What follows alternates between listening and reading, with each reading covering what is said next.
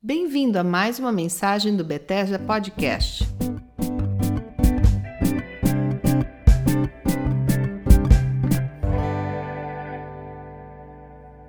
Oi, tudo bem? Bem-vindo de novo ao nosso Bethesda Podcast. E eu quero conversar hoje sobre culpa. Na verdade, uma pergunta: culpa de quem? Sobre esse jogo que nós temos que é o jogo da culpa, de acharmos culpados. Eu, na verdade, estava lendo um site americano, uh, Psychology Today, ou Psicologia Hoje, que diz que, diferentemente de outros jogos, no jogo da culpa todo mundo sai perdendo. A gente tem muito mais a perder do que a ganhar, sempre. Eu estava também lendo e meditando em João capítulo 9. Eu vou ler para vocês, a partir do versículo 1. Jesus disse: Vocês estão fazendo a pergunta errada, procurando a quem culpar. Não há nenhuma relação de causa e efeito aqui. Em vez disso, olhem para o que Deus pode fazer. Eu creio que na nossa natureza humana existe muito essa buscam essa ânsia de acharmos culpados. Isso acontece, em primeiro lugar, desde Gênesis, né? quando Adão culpa Eva, que culpa a serpente pela desobediência, mas veio na nossa natureza adâmica, na nossa natureza humana, esse instinto de achar culpado pelas coisas. Tem uma outra versão da Bíblia aqui em João capítulo 9 que diz que essa situação aconteceu para que Deus manifestasse a sua glória. Eu não creio que Deus vá manifestar a sua glória num clima, numa atmosfera de busca por culpados. Em Apocalipse 12 diz ali que caiu Satanás, o acusador dos irmãos. Todo pensamento acusatório bloqueia o nosso relacionamento com o Senhor.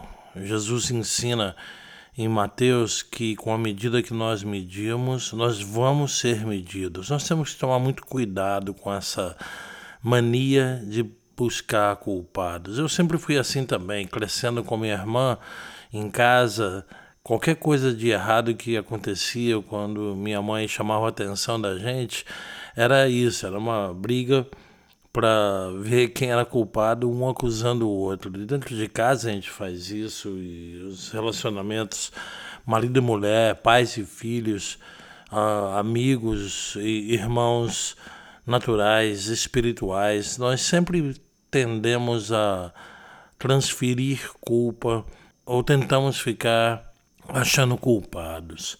Eu quero desarmar tudo isso. Nós vivemos dias extremamente tensos com o que aconteceu com o nosso irmão George Floyd nos Estados Unidos, sendo brutalmente assassinado, vendo esses números absurdos de morte pelo coronavírus no Brasil, batendo recordes diários, tem muita aflição, muita dor. Que o Espírito Santo de Deus, consolador, toque o coração daqueles que perderam entes queridos, toque e encha de fé o coração daqueles que têm pessoas passando por tantas dificuldades que haja oração, cura. Mas eu quero focar no fato de que os radicalismos que nós vivemos nos dias de hoje faz parte de um jogo de empurra. Você vê na política brasileira uh, um jogo de empurra, a culpa é desse, a culpa é daquele, em todos os sentidos da da, da política, a guerra atual entre os três poderes é uma coisa absurda de um jogo de empurra, mas isso não é culpa só de quem está ali no poder nesse momento. Isso existe na nossa natureza. Eu queria que hoje pedir ao Espírito Santo, junto com vocês, em concordância, que ele desmontasse, desmantelasse esse esquema, esse jogo de culpa ou de achar culpados. Nós precisamos de uma paz interna que é isenta de buscar culpados. E a nossa sociedade está precisando de calma, de paz. O Senhor Jesus disse: Vinde a mim todos vós os que estáis cansados e oprimidos, e eu vos aliviarei. É interessante porque a Bíblia ensina que a vingança não é nossa.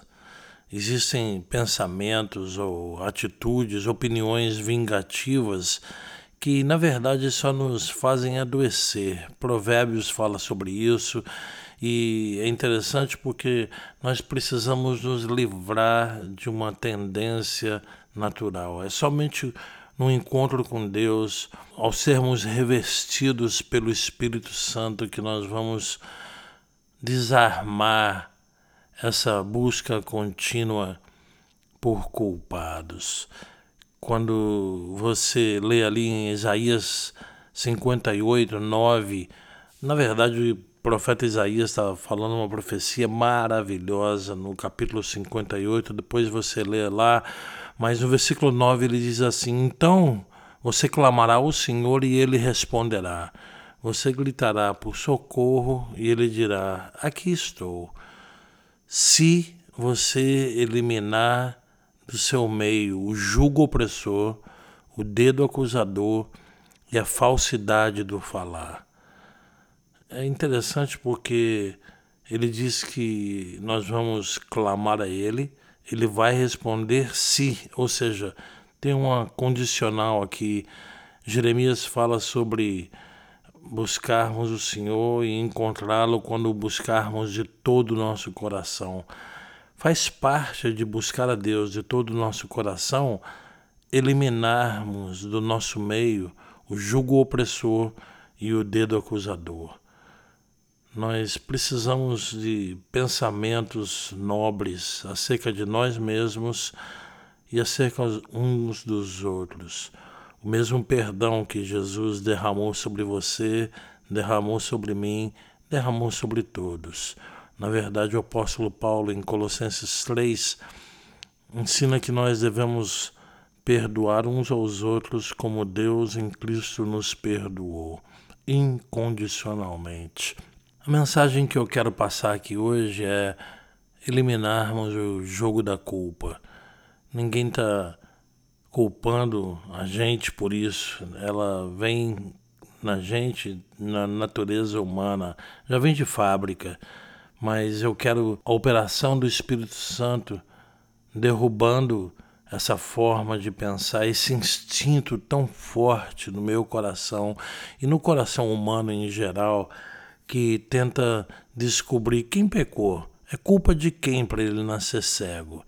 E Jesus, de novo, responde: Vocês estão fazendo a pergunta errada.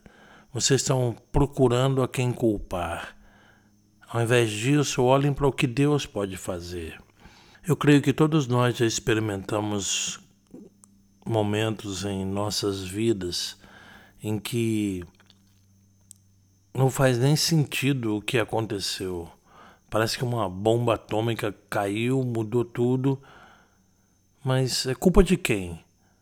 Eu não quero essa resposta. Eu quero olhar e conseguir enxergar o que Deus pode fazer na situação.